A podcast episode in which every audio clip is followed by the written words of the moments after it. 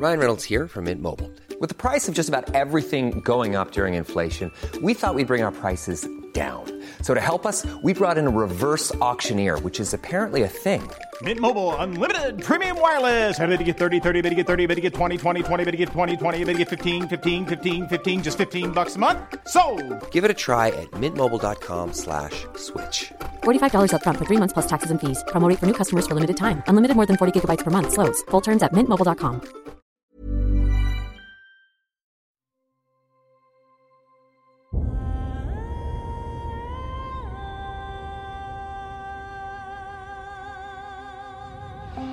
Einschlafen mit Tolkien ist dein Einschlaf-Podcast aus der epischen Welt von Der Herr der Ringe. Mach's dir gemütlich und lass dich von den Geschichten aus Arda und Mittelerde ins Land der Träume führen. Einschlafen mit Tolkien. Heute die Gefährten Teil 3. Gimli und Legolas. Gimli Elbenfreund. Gimli, der Sohn Gloins aus dem Volke Durins, wird zusammen mit seinem Vater von Dein Eisenfuß vom Erebor aus als Bote zu Elrond geschickt und nimmt als Vertreter der Zwerge an der Reise zum Schicksalsberg teil. Gimli hatte rotbraune Haare und Bart sowie tiefliegende Augen. Er war der einzige unter den Gefährten, der eine schwere Ausrüstung mit sich trug. Über der Kleidung blitzte ein kurzes Hemd aus Stahlringen, dazu war er mit einer Streitaxt ausgerüstet. Biografie Gimli ist gemeinsam mit drei weiteren Zwergen bei Elronds Rat anwesend. Als Elrond klarstellt, dass der eine Ring vernichtet werden müsse, versucht Gimli, den Ring kurzerhand mit seiner Axt zu zerstören. Dabei zersplittert die Waffe und der Zwerg wird von der Kraft des Rings zurückgestoßen. In Frodos Wahrnehmung blitzt sogar das Auge Saurons auf. Darüber hinaus löst Gimli während des Rates einen Streit mit Legolas und den anderen Elben aus. Er hält diese nicht für vertrauenswürdig und will verhindern, dass der Ring in ihre Hände gelangt. Als Frodo sich entscheidet, den Ring im Schicksalsberg zu zerstören, schließt Gimli sich der Gemeinschaft an. Gimlis Streitaxt wird zum Symbol für seine Treue gegenüber dem Ringträger und den Schutz, den er ihm gewähren wird. Später will Gimli Gandalf davon überzeugen, durch die Minen von Moria zu reisen. Er glaubt, dass die Gemeinschaft dort von einer Gruppe Zwerge um Balin empfangen werden würde. Als sie diesen Weg tatsächlich einschlagen müssen und sie die Minen betreten, bemerkt Gimli schnell, dass er sich geirrt haben muss. Seine Sippe ist im Kampf mit den Orks ums Leben gekommen. In der Kammer von Masabul findet Gimli Balins Grab und trauert um ihn. Gemeinsam mit den anderen Gefährten verteidigt er sich kurz darauf gegen Orks und ein Höhlentroll.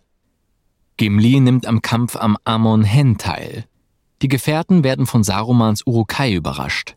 Gimli und Legolas eilen Aragorn, der am Sitz des Seens allein kämpft, zu Hilfe. Als sie das Horn Gondors hören, wollen sie auch Boromir aus der Gefahr retten. Als Gimli und Legolas ihn finden, ist er jedoch bereits tot. Gemeinsam mit Aragorn bestatten sie ihn samt seiner Ausrüstung und dem Horn Gondors in einem der Boote aus Lothlorien. Die Gemeinschaft ist getrennt. Nachdem Aragorn entschieden hat, nicht Frodo und Sam zu verfolgen, die den Weg nach Mordor allein bestreiten wollen, sondern Merry und Pippin von den Urukai zu befreien, schließen sich Gimli und Legolas ihm an. Die Verfolgungsjagd führt sie über die Ebenen Rohans, wo sie auf Eomer und seine Reiter treffen. Nach einem kurzen Wortgefecht mit Gimli und Legolas berichtet Eomer, dass er und seine Reiter die Urukai in der letzten Nacht überrascht und getötet hätten. Gimli ist angesichts der Vermutung, Merry und Pippin seien tot, sichtlich berührt. Im Wald von Fangorn treffen Aragorn, Legolas und Gimli schließlich auf Gandalf den Weißen, der ihnen die Geschichte seiner Rückkehr erzählt und davon berichtet, dass die Hobbits in Sicherheit seien. Die wiedervereinten Gefährten reiten nach Edoras, der Hauptstadt Rohans, zu König Theoden. Gimli muss vor dem Palasteingang widerwillig seine Axt abgeben, hilft darauf aber Gandalf zum König vorzudringen, indem er gemeinsam mit Aragorn und Legolas die aufgestellten Wachen in einer Schlägerei besiegt. Gimli hindert Theodens Berater Grima Schlangenzunge zunächst an der Flucht, während Gandalf Theoden von Sarumans Einfluss befreit. König Theodens Erlass, dass sich die Bevölkerung von Edoras nach Helms Klamm zurückzieht, missbilligt Gimli. Dennoch begleitet er das Volk auf dem Weg in die Berge. Während eines Angriffs von Sarumans Wagreitern fällt Gimli von seinem Pferd und wird in letzter Sekunde von Aragorn vor einem angreifenden Wag gerettet. Nach dem Kampf suchen Gimli und Legolas nach Aragorn. Als sie feststellen müssen, dass dieser von einer Klippe gestürzt sein muss, trauern sie um ihren Freund. Gimli nimmt an der Schlacht um Helms Klamm teil. Gemeinsam mit dem wieder aufgetauchten Aragorn verschafft er Theodens Soldaten Zeit, das Tor zu sichern, indem sie die Urukai über einen Geheimweg vor dem Zugang in die Burg überraschen. Aragorn und Gimli werden von Legolas mit einem Seil die Mauer hinaufgezogen und gerettet. Als die Hornburg kurz vor der Übernahme durch Sarumans Armee steht und Theoden mit Aragorn und den anderen verbliebenen Soldaten einen letzten Ausfall plant, bläst Gimli als Zeichen der Hoffnung das Horn Helm Hammerhans. Kurz darauf treffen Gandalf und Eomer ein und entscheiden die Schlacht für Rohan. Nach dem Kampf an der Hornburg schließt er sich mit Aragorn und Legolas dem Herrn der Mark und Gandalf an, die nach Isengard reiten. Nach der Unterhaltung von Gandalf und Saruman, in der Gandalf Sarumans Stab zerbricht, begleitet er Aragorn und die graue Schar zum Dwimorberg, um die Toten in ihre letzte Schlacht zu führen. Am Stein von Erech versammeln sie das Heer der Toten und vertreiben mit seiner Hilfe die Korsaren von den Mündungen des Anduin. Dort lässt Aragorn die Toten frei und segelt von Pelagia aus nach Minas Tirith, um an der Schlacht auf den Pelennor-Feldern teilzunehmen. Gimli begleitet ihn anschließend auch zum Schwarzen Tor, wo er Durins Volk vertritt und in der Schlacht am Morannon kämpft. Er rettet Pippin, der unter einem erschlagenen Troll begraben wurde, das Leben. In den Jahren nach dem Ringkrieg lässt er sich mit einer Gruppe Zwerge vom einsamen Berg in den glitzernden Grotten von Aglarond nieder. Es heißt, dass sich Gimli nach dem Tod von König Elessar im Jahre 120 des vierten Zeitalters seinem Freund Legolas anschloss um mit ihm auf einem Elbenschiff in den alten Westen zu fahren. Legolas Legolas war der Sohn Thranduils, dem König der Elben des nördlichen Düsterwalds. Sein Großvater war Orofer, der in der Schlacht auf der Dagorlat im Jahre 3434 des zweiten Zeitalters fiel, als er, nicht den Angriffsbefehl Gilgalads abwartend, mit seinen Mannen vorstürmte. Legolas war in grün und braun gekleidet, führte neben seinem Bogen auch ein langes weißes Messer mit sich und trug nur leichtes Schuhwerk. Der Elb konnte meisterlich mit Pfeil und Bogen umgehen. Mit seinen scharfen Augen konnte er auch im Dunkeln meilenweit sehen. Legolas sprach Sindarin, wenn auch in einem waldelbischen Dialekt. In seinem Wesen zeigte sich deutlich, dass der Waldelben, wie es bereits in der Hobbit beschrieben wurde. Er war unbeschwert und seinen Gefährten ein treuer Begleiter liebte Bäume und verstand sich auf Lieder und alte Erzählungen. Biografie Über Legolas früheres Leben ist so gut wie nichts bekannt, und auch Legolas Alter wird nirgendwo in Tolkiens Werken erwähnt. Ein Geburtsdatum im ersten Zeitalter ist zumindest auszuschließen, denn Legolas fühlte sich im Vergleich zum Fangornwald sehr jung. Es ist möglich, dass er zur Zeit des Ringkrieges zumindest 500 Jahre alt war, denn er beschreibt ein 500 Jahre zurückliegendes Ereignis. Eichen können hunderte von Jahren, manchmal sogar tausend Jahre alt werden. Also war Legolas auf jeden Fall einige hundert Jahre alt. Da Tolkien nicht erwähnt, dass Legolas bei der Schlacht auf der Dagorlat am Ende des zweiten Zeitalters mitkämpfte, ist es wahrscheinlich, dass er erst zu Beginn oder in der Mitte des dritten Zeitalters geboren wurde. Im Jahre 3018 des dritten Zeitalters kam Legolas mit einer Botschaft seines Vaters Thranduil nach Bruchtal. Dort nahm er am Rat von Elrond teil und berichtete von der Flucht Gollums aus der Gefangenschaft der Elben im Düsterwald. Legolas wurde von Elrond als Vertreter der Elbenvölker zu einem der Gefährten bestimmt. Auf dem Pass des Karadras wurde die Gemeinschaft von einem Schneesturm überrascht. Während Aragorn und Boromir versuchten, einen Pfad durch den Schnee freizuschaffen, lief Legolas ihnen voran über den Schnee und hatte bald den Weg aus dem Sturm ausgemacht. Den Vorschlag Gandalfs, den anderen Weg durch die Minen von Moria zu gehen, lehnte der Elb ab. Doch nach dem Angriff der Waage wanderten die Gefährten bis zum Westtor des ehemaligen Zwergenreichs. Die Reise durch Moria gipfelte in dem Gefecht in der Kammer von Masabul. Auf der Flucht sah Legolas voller Entsetzen ein Wesen aus Schatten und Feuer und erkannte es als Balrog. Während er und die anderen Gefährten über die Brücke von Casadum nach draußen flohen, stellte sich der Zauberer dem Untier gegenüber und stürzte schließlich mit diesem in den Abgrund. Als die Gemeinschaft den Fluss Nimrodel überquerte, sang ihnen Legolas das Lied über die gleichnamige Elbenfrau. Schließlich kam sie nach Lothlorien, das der Elb zum ersten Mal betrat.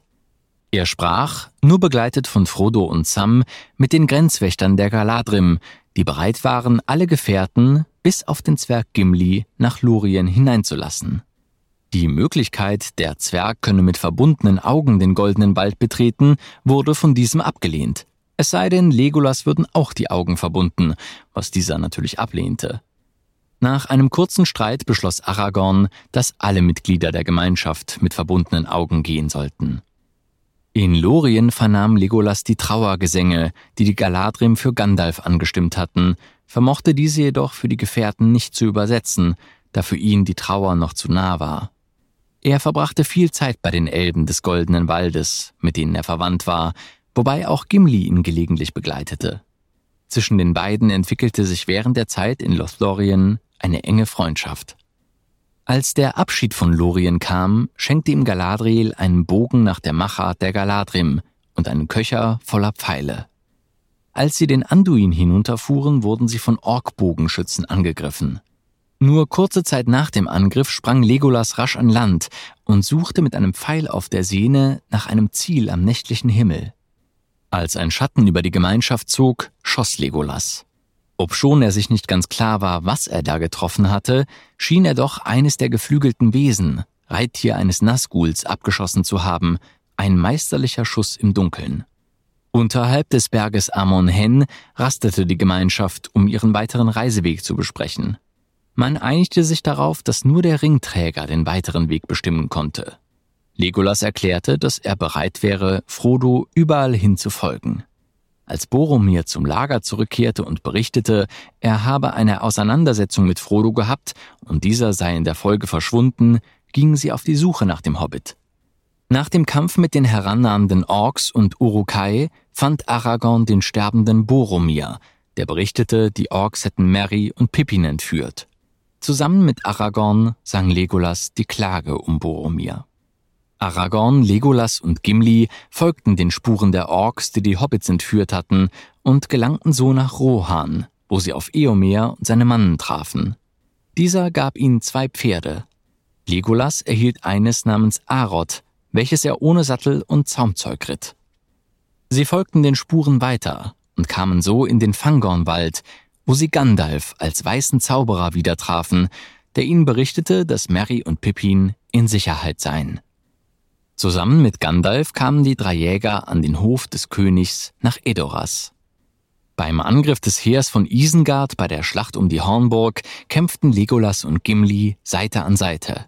Während des Schlachtengetümmels teilten sie einander die Kopfzahlen ihrer getöteten Gegner mit. Am Ende der Schlacht hatte Legolas 41 Gegner getötet, Gimli jedoch übertraf ihn um einen. Nach dem Sieg in der Schlacht versprach der Zwerg dem Elb, mit ihm den Fangornwald zu besuchen, und Legolas versprach Gimli, mit ihm die glitzernden Höhlen zu besuchen. In Isengard trafen die drei Jäger wieder auf Merry und Pippin. Nach der Unterredung mit Saruman, an dessen Ende sein Verstoß aus dem Orden der Zauberer durch Gandalf stand, blickte Aragorn in den Palantir von Orthanc und sah die Bedrohung Minas Tirith durch die Korsaren von Umbar. Er entschied darauf, die Pfade der Toten zu beschreiten. Zusammen mit den Waldläufern des Nordens unter Halbarat und den Elben Eladan und Elrohir durchschritt Aragorn das Tor der Toten. Legolas, der keine Furcht vor den Toten hatte, folgte ihnen mit dem widerstrebenden Gimli nach. Am Stein von Erech sprach Aragorn zu den toten Menschen von Dunhag, damit sie ihren Eid erfüllten. Mit dem Schattenheer zogen sie nach Pelagir, wo Legolas zum ersten Mal das Meer sah, was in ihm die alte Sehnsucht der Elben nach dem Westen weckte. Auf den Schiffen der besiegten Korsaren segelten sie den Anduin hinauf bis nach Harlond. Legolas kämpfte in der Schlacht auf den Pelennor-Feldern. Nach der Schlacht verbrachte Legolas mit Gimli einige Zeit in Minas Tirith. Dort fiel dem Elb auf, wie leblos die Stadt war, und er sagte, dass er Minas Tirith lebende Bäume und singende Vögel bringen würde, sollte Aragorn nun endgültig den Thron besteigen. Ein letztes Mal kämpften er und der Zwerg bei der Schlacht am Morannon Seite an Seite. Beim Fest zu Saurons Sturz auf dem Feld von Kormallen war Legolas auch zugegen, wanderte aber des Abends in den Wäldern Ithiliens umher und entschloss sich, hier einige seines Volkes herzuführen und dort zu wohnen, wenn es sein Vater gestattete. Nach Aragorns Krönung zum König des wiedervereinigten Königreiches und seiner Hochzeit mit Arwen zog der Rest der Gemeinschaft nordwärts. Als sie nach Helms Klamm gelangten, löste Legolas sein Versprechen gegenüber Gimli ein und bestaunte mit diesem das Wunder der glitzernden Höhlen. Bei Isengard nahmen sie Abschied von ihren Freunden und besuchten den Fangornwald, wie es der Wunsch des Elben gewesen war. Die einzigartige Freundschaft von Legolas und Gimli bestand auch nach dem Ringkrieg weiter. Während Gimli Herr der glitzernden Höhlen wurde, führte Legolas, wie er es gesagt hatte, Elben seines Volkes nach Ithilien, wo sie siedelten und das durch jahrelange Kriegshandlungen versehrte Land neu begründeten. Es wird berichtet, dass sich Legolas nach dem Tod von König Elessar im Jahre 120 des vierten Zeitalters in Ithilien ein graues Schiff baute und über das Meer in den Westen segelte. Mit ihm kam der inzwischen gebrechliche Gimli, und als ihr Schiff am Horizont verschwand, war in Mittelerde das Ende der Gemeinschaft des Ringes gekommen. Na, immer noch wach? Wenn dir dieser Podcast gefällt, lass uns gerne ein Abo und eine Bewertung in deiner Podcast-App da. Und folge uns auf Instagram at Einschlafen mit Podcast. Über Feedback und Artikelvorschläge freuen wir uns sehr. Der Text ist unter CC-Lizenz auf arapedia.org und fandom.com verfügbar. Produziert und aufbereitet wird dieser Podcast von Schönlein Media. Gelesen von mir, Patrick Zoom.